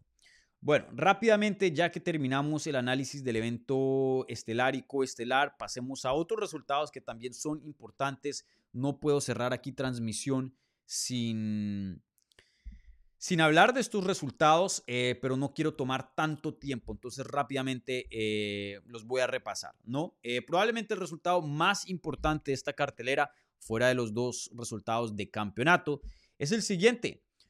En las 185 libras, Dricus Duplessis derrota a Robert Whittaker vía knockout técnico en el segundo asalto a los 2 minutos y 23 segundos. Gente, yo no es aquí por sacar pecho y siempre manténganme honesto, ¿no? Em, yo cuando anoto, es, es importante decir, hey, miren, se los dije, ¿no? De una buena manera, ¿no? También no, no, no va a venir a, a dármelas. Y cuando no, yo aquí no he tenido ningún problema y ustedes lo saben en decir, me equivoqué. A veces eh, pienso que va a pasar una cosa, pero eh, tengo en mente de que de pronto existen otras realidades y que otras cosas pueden pasar. Y les presento ese escenario también para que ustedes tengan en mente eh, las posibles cosas que puedan pasar em, en, eh, en la pelea, ¿no? Los posibles diferentes escenarios. En este caso, yo les había dicho que no veía cómo Whittaker, eh, sí, no veía cómo Robert Whittaker no podía ganar esta pelea. Que Robert Whittaker, si decidía luchar, si decidía a corta distancia, a larga distancia, en el striking, en el clinch, donde quiera, iba a ganar esta pelea, que técnicamente era superior a Dricus Duplessis y por mucho que Dricus Duplessis no tenía chance fuera de un puño de suerte. Ahora, un puño de suerte, eso no, fue lo que dimos. Y les voy a leer algo que yo escribí en inglés en Twitter eh, para que vean, porque la gente me dieron comentarios que, ay, le tienes que pedir perdón a Duplessis, eh, ay, tal vanas. Gente, yo, yo nunca, yo nunca me, me, me he negado a admitir cuando la fallo y cuando no. Y yo mismo les he dicho aquí miles de veces, he fallado en el pasado y les aseguro que voy a fallar en el futuro también. Este deporte es extremadamente difícil de predecir. Los deportes en general, pero los deportes de combate aún más. Y eso fue lo que yo había escrito en Twitter en, en, inglés. Y se lo dije también apuntando a todos los fanáticos y a los periodistas que también estaban en las mismas. Porque yo no tengo ningún problema en decir, miren, yo me equivoqué, yo dije esto, yo me equivoqué. Pero hay muchos que sí. Eh, y creo que eso no, es, no está correcto. Entonces, esto fue lo que yo había escrito en inglés. Y fue lo siguiente. Todo el mundo se rió de los chances de Dricus Duplessis en UFC 290. Yo incluido, puse. Y nos acaba de callar la boca. Le gana el primer round a Whitaker y después lo finaliza en el segundo. Eso es lo más limpio y claro que existe. O lo más limpio y claro que, que, lo pudo haber hecho. Y esa es la verdad. Nos cayó la boca a todos Dricus Duplessis. Porque no fue un, puño de suerte. Porque le gana en cuanto a puntos. No en una pelea que estaba perdiendo en puntos como le pasó a, a Volkov contra Derek Lewis que... Eh, Volkov estaba dominando y en los últimos segundos literalmente de la pelea lo noquea Derek Lewis. No. Le ganan los puntos a Robert Whitaker. Le gana el primer round y luego lo finaliza en el segundo.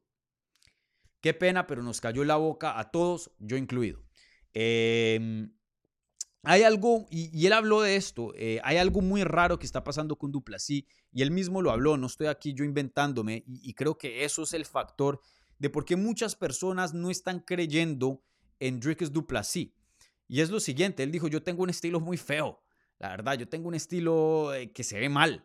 Eh, y es verdad, él pelea así como pati abierto, eh, con los pies y manda los puños así, y, no se ve un peleador con estilo, con técnica. Uno lo ve y uno dice, sí, pues obviamente sabe pelear, pero que es un élite, no, estoy hablando de, los mejores dos o tres del mundo, no se ve así pero creo que hay algo de, o sea, él hace el estilo funcionar y sí hay algo de técnica ahí y como que también tener ese estilo rarongo, no sé, hace que sea difícil de, de predecir. Algo tiene él que está funcionando. Ya no es coincidencia, porque miren y les leo la trayectoria de Dricus Duplessis, que tiene seis victorias dentro de UFC, invicto dentro de UFC. Noquea a Marcus Pérez, que yo he entrevistado y conozco a Marcus Pérez, es bueno, un buen peleador. Noquea a Trevin Giles, otro peleador bueno. Le gana una decisión a Brad Tavares, todo un veterano que ha estado en la compañía por 10 años y ha estado creo que dentro del top 15 por mucho tiempo. Creo que ya no está, pero por años estuvo. Buen peleador. Le gana a Darren Till, lo somete. Puede que Darren Till no sea lo que antes era, pero de todas maneras no es un nadie.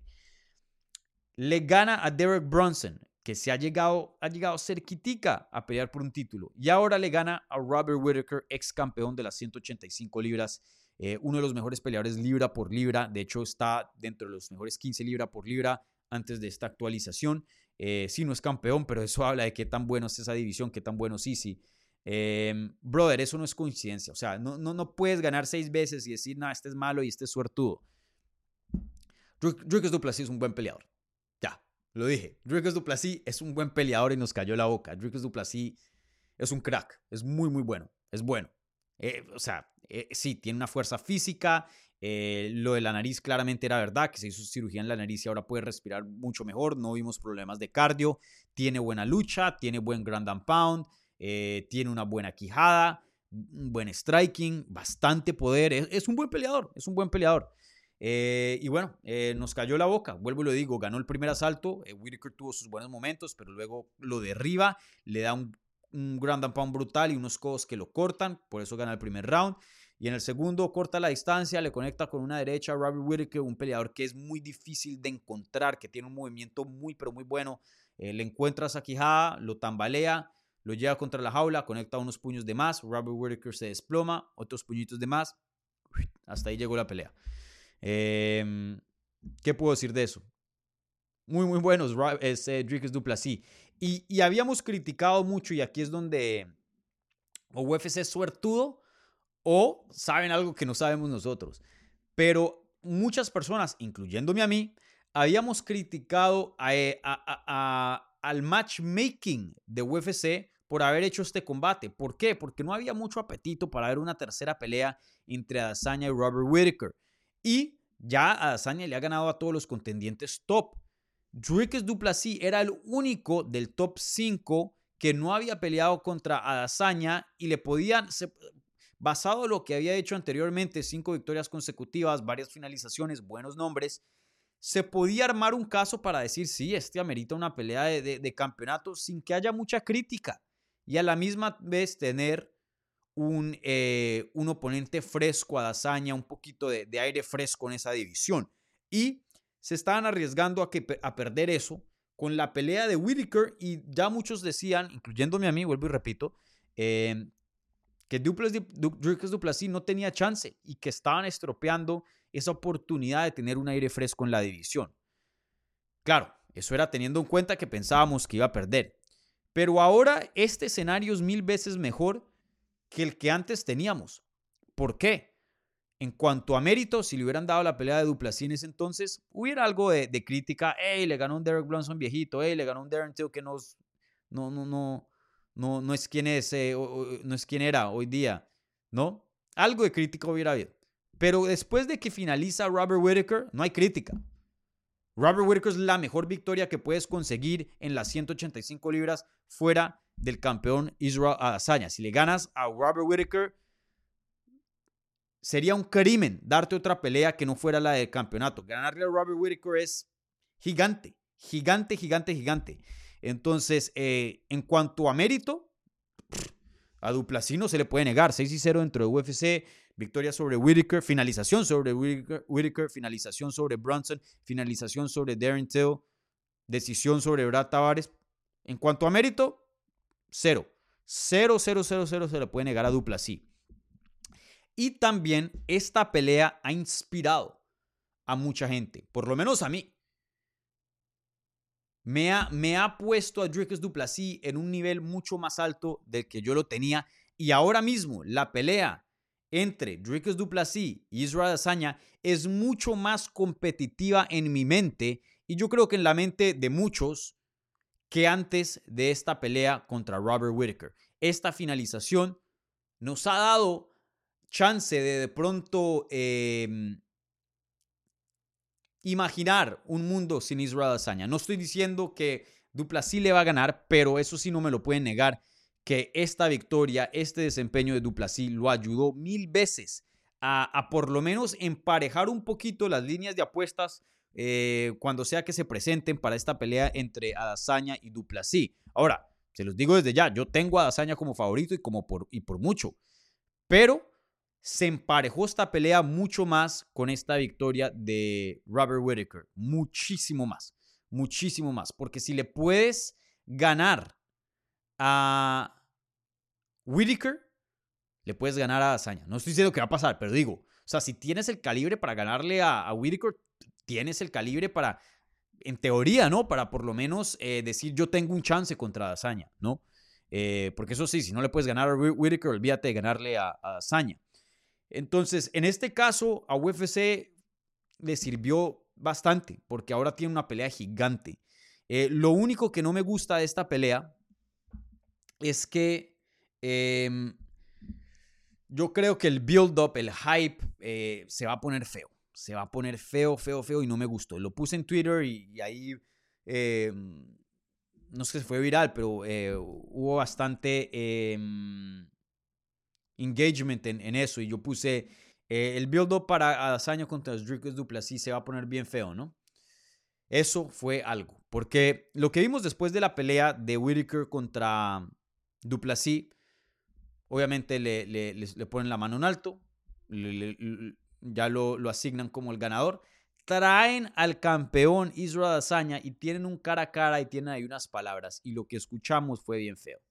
No voy a repetirlo porque yo no soy, eh, no soy negro, no soy moreno y pues si lo digo me cancelan aquí. Em, pero es una palabra que pues en un tiempo atrás aquí en Estados Unidos la gente que era dueños de, plantaciones y tenían esclavos usaban para describir a la gente morena. Eh, hoy día, eh, de lenguaje de, de, calle. Muchos morenos usan esa palabra para hablarse entre ellos aquí en Estados Unidos, que es la palabra que empieza por N. Vuelvo y digo, ni me voy a atrever a repetir eso acá en este canal en, en YouTube. Eh, pero bueno, tienen ese careo. Israel Azaña le dice, ¿qué tal mi hermano? What's up? Y lo dice vez tras vez, tras vez, tras vez, tras vez. Y le dice, yo no necesito un test de ADN para decirme que yo soy africano. Vos sí. Vos, vos, sin el examen. Te digo desde ya, tú eres europeo. Yo soy el africano. Y, y bueno, Duplessis le responde algo como, hermanos no somos, pero africanos yo sí soy. Y, y bueno, ahí hubo una, una, energía muy tensa. Y, ya creo que el tema, el hype de, esta pelea va a tener mucho con, con raza, con identidad, eh, cosas que ya transcienden a, hey, voy a aplastar a este peleador, este peleador apesta, bla, bla, bla. Ya son cosas que entran a un territorio muy similar al territorio que Conor McGregor entró con Islam Makash, eh, perdón, eh, Habib Nurmagomedov, que ya estaban hablando de religión y, ciertas cosas que eran muy, muy incómodas. Y de hecho eso dio a peleas callejeras en la arena y, eso dio a ese, em, esa locura, esa pelea entre ellos después del combate donde se armó caos en la arena y literalmente se veían gente europea de Irlanda eh, peleando fanáticos contra gente que se veían musulmanes, ¿no? Y se veían de esa otra área. Parecían como hasta pandillas, ¿no? Porque pues habían, se veían los lados muy marcados. En este lado, pues eh, en esta ocasión estamos ya hablando de cosas muy, muy pesadas. Em, que bueno, pues este es el mundo de las peleas. Aquí creo que siempre se ha reservado un área para que las cosas entren en un territorio más feo mucho más allá que lo que el fútbol o el básquet o cualquier otro deporte, porque al final del día van a pelear, ¿no? Entonces sí creo que pues debe haber un campo para eso, pero ah, no sé. Al ver este tipo de cosas me siento algo incómodo eh, viendo este tipo de cosas. Eh, veremos qué tan feo se pone, em, pero no sé. No sé, e, eso va a ser bien interesante esa pelea entre esos dos porque claramente a Dazaña le importa mucho y está bien emocional, lo vimos. Y Duplessis está bien aferrado a sus comentarios y, a su, y a su posición de que yo soy africano, yo vivo en África, yo le voy a traer el cinturón en África, tú no tanto, vos vives en Nueva Zelanda. Y bueno, ahí yo tengo mi propia opinión acerca de sus comentarios, que no, no estoy 100% de acuerdo, pero bueno, no voy a entrar a, decir qué es y qué no es, porque yo no soy africano y mucho menos pues moreno, entonces eh, no creo que es mi posición para opinar y decir qué es lo que, qué es, lo que es y qué es lo que no es ahí. Pero sí, eh, muy heavy, muy heavy eso, ¿no? Bueno, Pasamos la página ahora a otros resultados rápidamente. Eh, Dan Hooker le gana a Jalen Turner vía decisión dividida 29-28, dos 29-28 a favor de Hooker, un 28, bueno, un 29-28 a favor a Jalen Turner. Yo juzgué esa pelea a favor de Dan Hooker, se vio muy bien. Dan Hooker fue alguien que yo empezaba ya a descartar hace un tiempo atrás porque había tenido mucho daño. En algún punto de su carrera tenía un récord de una victoria y cuatro derrotas en sus últimas cinco. Derrotas sobre Arnold Allen, Islam Makashev, Michael Chandler, Dustin Poirier. La pelea de Dustin Poirier, que fue una pelea de la noche, tuvo un daño brutal. Eh, lo, lo noquean rápido contra Chandler, gana una, luego es sometido rápidamente contra Islam, luego noqueado rápidamente contra Arnold Allen y uno dice, eh, ¿será que esa guerra contra Dustin Poirier lo cambió? Todo pintaba para aquello, pero desde ese entonces ha conseguido dos victorias consecutivas, knockout técnico sobre el peruano Claudio Puelles, decisión dividida ahora sobre Turner, se vio muy bien, la quijada se vio bien. Eh, tenemos Dan Hooker para rato, tiene 33 años de edad, yo creo que eh, tenemos Dan Hooker para rato. Campeón, no lo sé, pero que va a encabezar Fight Nights que va a estar en peleas importantes, que nos, nos va a dar buenos desempeños, yo, yo sí creo. Bueno, rápidamente otra pelea que quiero analizar es Bounico. Bounico, em, el gran prospecto, probablemente el mejor prospecto hoy día de las artes marciales mixtas, derrota a Valentín Woodburn vía knockout técnico en el primer asalto en tan solo 38 segundos. Miren, estamos hablando de un luchador, no un luchador con un, con un background, con un historial, pero brutal en lo que es eh, la lucha universitaria aquí en Estados Unidos. Y te hace eso, te noquea un poder brutal en esas manos.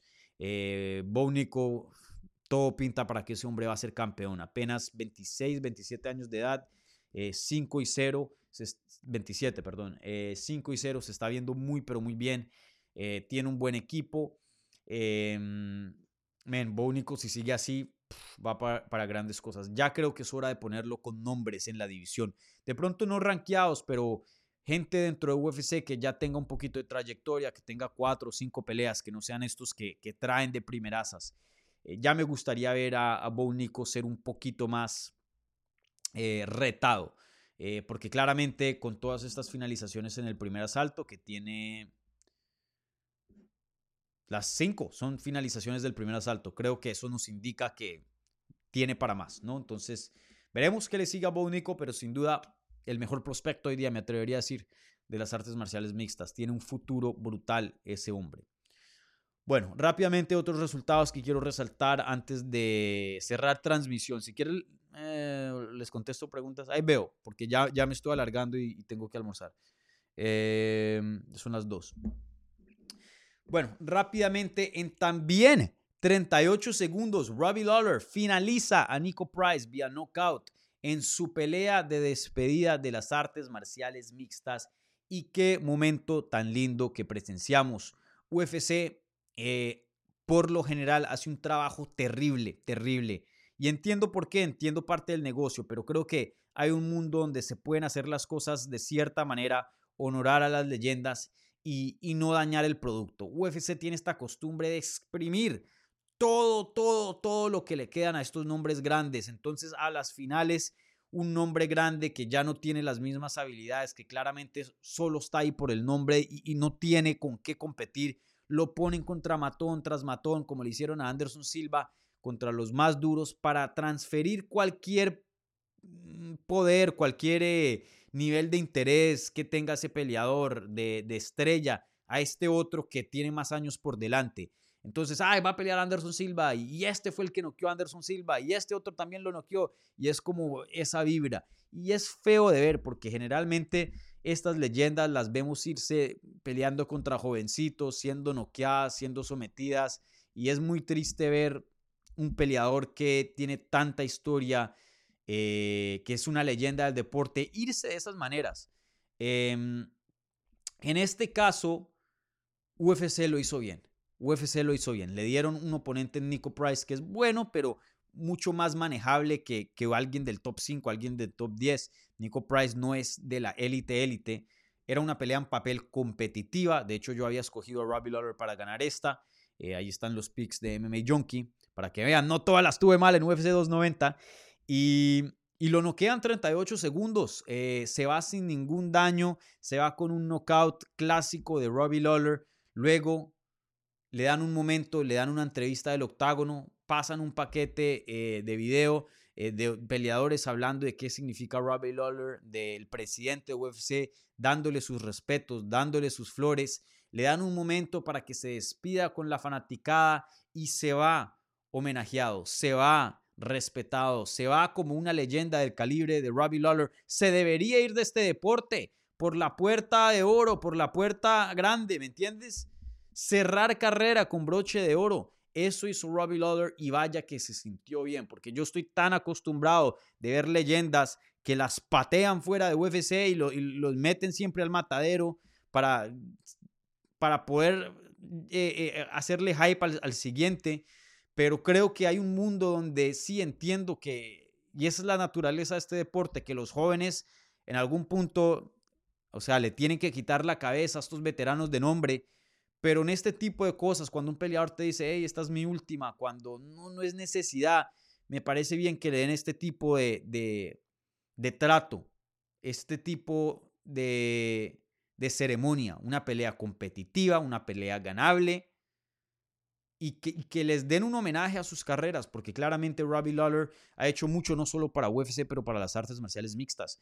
Eh, es un pilar de este deporte. Eh, sin personas como él, este deporte no estuviera donde, donde está hoy día. Entonces, para mí, es bueno respetar a esas leyendas. Y esto pasa mucho en, en, por ejemplo, en el fútbol. Me acuerdo cuando el niño Torres se retiró del Atleti. Toda la historia antes era el último partido del niño. Le dieron, eh, lo pusieron como titular. No siendo, no siendo el mejor delantero en ese entonces.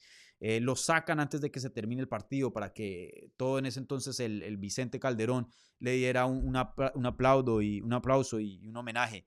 Eso es lindo, eso es chévere de ver. Y metió dos goles en su último partido el niño, de, de niño a leyenda.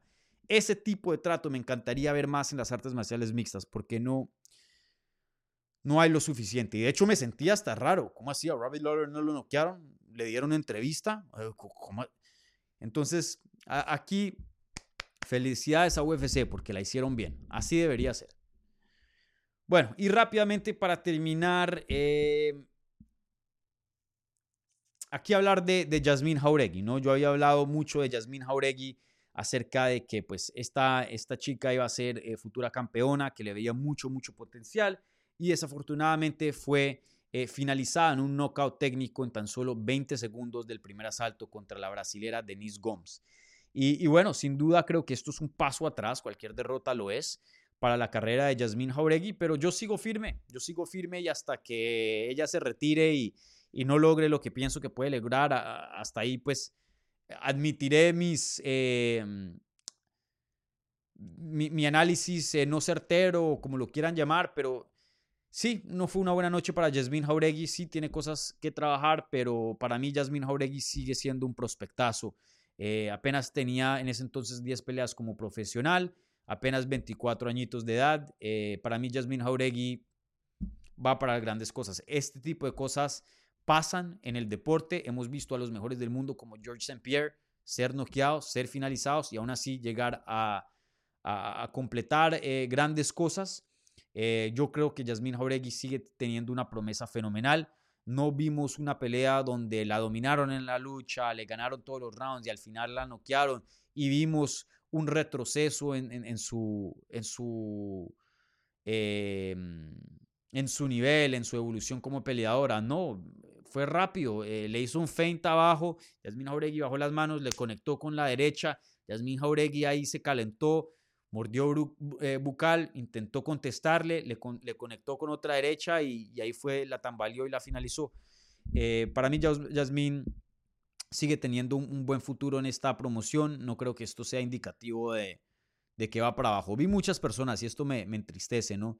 Yo como periodista, eh, como analista, tengo que tener cierto nivel de crítica y me toca hablar de estas cosas, me toca hablar de Jair que perdió, me toca hablar de Moreno que perdió y me toca ser honesto con ustedes, eh, por más de que a veces sea difícil hablar de ello, porque yo tengo mucho respeto y mucho cariño por estos peleadores que me dan tiempo aquí en el canal y, que son muy buenas personas y que conozco. Em, pero el fanático creo que sí tiene otra, otra, otro rol, ¿no? Eh, de apoyar, de, de alentar. Y sí veo que muchas personas, ah, Yasmín, Yasmín, Yasmín, pierde y ya veo otro tipo de comentarios y, no me imagino también cómo están los comentarios de ella. Eh, y eso, eh, eso de la fanaticada nunca, nunca me ha gustado. Pero sí, una derrota muy dura para Yasmín, fue finalizada. Creo que eh, Yasmín tiene muchas cosas buenas en su juego, pero algo que, que creo que está siendo evidente es que le falta defensa. En la pelea con Yasmín, Yasmín Lucindo le conectaron en su otra pelea contra. ¿Contra quién fue que peleó? Eh, Istela Núñez la, la, tambalearon, si no se acuerda, y se recupera.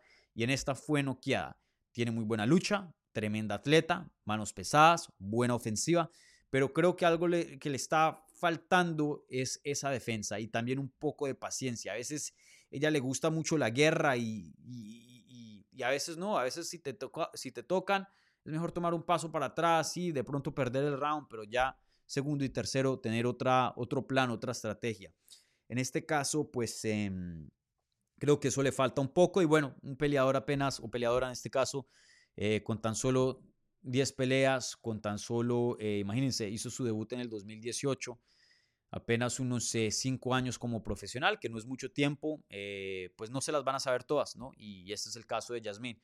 Estoy seguro que, que Yasmín va a aprender de esto y, y veremos una mejor versión de ella en su retorno a la jaula. Bueno, eh, y bueno, rápidamente, brutal knockout de Jesús Aguilar. No puedo cerrar el programa sin mencionar el, knockout de él. espectacular. Tan solo, ¿cuánto fue? 17 eh, segundos. Y también el otro mexicano, eh, Chaires, Edgar Chaires, perdió contra Tatsuro Taira. Pero me pareció que por más de que perdió, tomar la pelea en tan solo unos días de anticipación. Se vio bien, tuvo buenos momentos. De hecho, a lo último parecía que iba a someter a, a Taira. Taira fue obligado a, a, mostrar, em, a rodar y, quedar de espaldas y, dejar la posición, ya que eh, Chávez tenía una buena guillotina. Veremos a futuro con un campamento completo cómo se ve. Pero bueno, con eso eh, voy a concluir mi análisis aquí de UFC 290. No una buena noche para México, tan solo eh, de las cinco peleas tuvieron un récord de 1 y 4. el mejor prospecto de, de esos cuatro, de esos cinco perdió y dos perdieron títulos, obviamente Jair el interino y Brandon Moreno el indiscutido. Pero como lo dije en Twitter, todos esos peleadores tienen 30 o menos en cuanto a la edad. Eh, todavía tienen trayectoria por delante y no es lo último de sus carreras. Esto eh, no es lo último de las carreras de ellos y yo creo que tienen chance, la vida les va a brindar un chance para aprender y para volver a regresar a, niveles altos si es que pues ponen el trabajo y, la fortuna está a favor de ellos porque también eso, eso es eh, muy clave, ¿no? Bueno, gente, eh, repasemos la pregunta de la transmisión. No voy a contestar preguntas. Si quieren, puedo hacer una edición especial de preguntas y respuestas eh, después de UFC 90, pero ya, ya no me puedo alargar más tiempo. ya me tengo que ir. Entonces, eh, voy a contestar preguntas, eh, perdón, contesto preguntas de pronto mañana. Si, les interesa, pongan en los comentarios después de que se termine esta transmisión en unos minutos que sí, que haga una em, sesión de preguntas y respuestas para UFC 290. La puedo hacer mañana si quieren. Eh, no más, déjenme saber. Si no, pues podemos dejar así también, no importa. y hablamos el, el, miércoles en Hablemos Live. Pero bueno, cerremos aquí. Encuesta. Y la encuesta, la pregunta de la transmisión era lo siguiente. ¿Qué les interesa más para Volkanovski? Dos opciones, defensa contra Ilya Topuria o revancha contra Islam Makashev. 50, bueno, hubo 399 votos. 54% de ustedes dijeron defensa contra Ilya Topuria y eh, revancha contra Islam Makashev 45%. Y, creo que el resultado de esta encuesta, creo que, creo que sí habla mucho también de mi sentir. Yo más o menos me siento así. Creo que miti miti estoy. Ambas me encantaría verlas. Ambas peleas brutales, ambas muy, muy interesantes. Eh, entonces estoy como miti miti. Pero de pronto sí, por ser Ilia, de pronto sí un chin más, un chin más me inclino a, escoger a Ilia, pero cualquiera que sea va a ser espectacular, va a ser excelente. Eh, veremos, veremos. Pero eso sí, tiempos muy emocionantes porque sí o sí lo que decide Alexander Volkanovski va a ser fenomenal. O la revancha contra Isla Makashev, que yo creo que le puede ganar y pueda que se corone doble campeón y sería excelente de ver. O una defensa contra Ilia Topuria, que para mí Ilia Topuria presenta retos muy, muy interesantes para Volkanovski. Después de ver lo que vi, eh, voy a tener a Volkanovski como favorito, así como lo tuve contra Jair. Y yo les digo, es difícil apostar en contra de Volkanovski, especialmente en 145. En 155 cambia un poco, ¿no? Porque el tamaño se influye. Pero en 145 tengo, tengo por obligación, no tengo de otra. Volkanovski me ha obligado a esto, a tenerlo como favorito siempre. No me ha dado ninguna razón por qué dudarlo en 145 libras y no va a ser esa la excepción con Ilia. Pero eso sí, reconozco que Ilia presenta unos retos muy, muy interesantes para, para Volkanovski. Entonces, me, encantaría ver esa pelea. Yo la quiero ver. Pueda que Ilia gane, no sé, veremos. Eh, pero bueno, sí, muy, muy interesante. Sin duda, cualquier cosa que le siga a, a Volkanovski va a ser espectacular. Bueno, gente, con eso voy a cerrar programa. Un par de anuncios. Eh, primero que todo, déjenme saber en los comentarios después de que termine este video. Uno, ¿qué pensaron de, esta cartelera? Para mí, una de las mejores que ha tenido UFC. Eh, dos, si quieren que haga una sesión de preguntas y respuestas. Eh, edición post UFC 290. No tengo ningún problema en hacerlo, con tal de que ustedes pues estén interesados. Si no, pues no tendré material con que trabajar, ya que ustedes son los que traen las preguntas. Y, bueno, eh, esta semana voy a trabajar en unas entrevistas, todavía no, estoy dispuesto a anunciarlas porque no tengo nada certero, pero ahí estén pendientes. Y, bueno, como siempre, un like al video si son tan amables, suscríbanse si son nuevos y les gustó el video. Buen review en podcast si están escuchando en Spotify o Apple Podcast. Y, y bueno, gracias gente por, eh, por aquí el apoyo y nos veremos pronto, ¿vale? Chao.